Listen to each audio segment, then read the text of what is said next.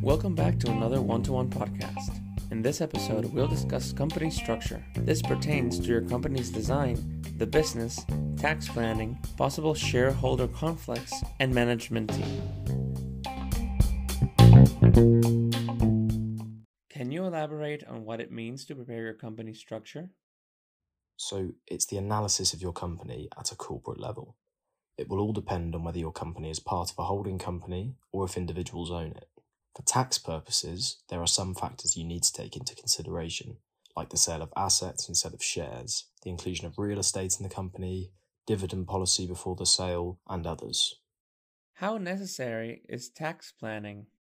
If you're planning to sell your company, you must conduct a tax planning of your company two years before selling. Ignoring these factors can have critical consequences. It's wise to hire a tax advisor specializing in selling and purchasing transactions. How do I handle my shareholders for the sale?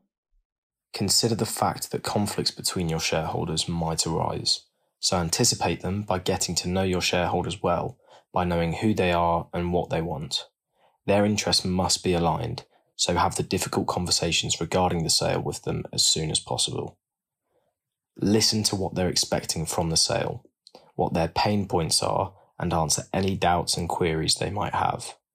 We've seen a mistake made by CEOs who are not advised by ignoring their shareholders and opening the door to uncomfortable surprises. What kind of conflicts? For example, when a significant number of shareholders form your company, it can complicate things since you have to get in touch with them, and in some cases, there can be a shareholder who is completely untraceable. This can affect the sale and even prevent the sale. Some companies are in the hand of the heirs of the company's founders, creating conflict between the family members because of differences of opinion. Finally, you might have shareholders that just can't stand each other, causing them to clash at any chance. It's wise to cut these conflicts in the bud as soon as they start showing. Being advised and letting an expert lawyer mediate these issues can help resolve them amicably. What about my management team?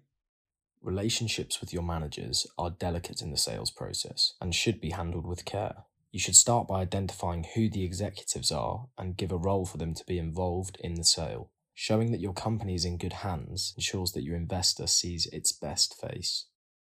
What measures can I apply to encourage my managers? A way to do it is to include your managers in the shareholding. This will support and encourage the whole company structure in favour of the sale.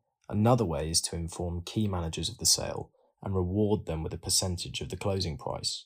This will encourage them to work hard to improve the company's financial ratios during this period. Sometimes you can choose which managers receive a price increase percentage as an entrepreneur. This way, they can materialize their hard work for the company, making their effort have great value.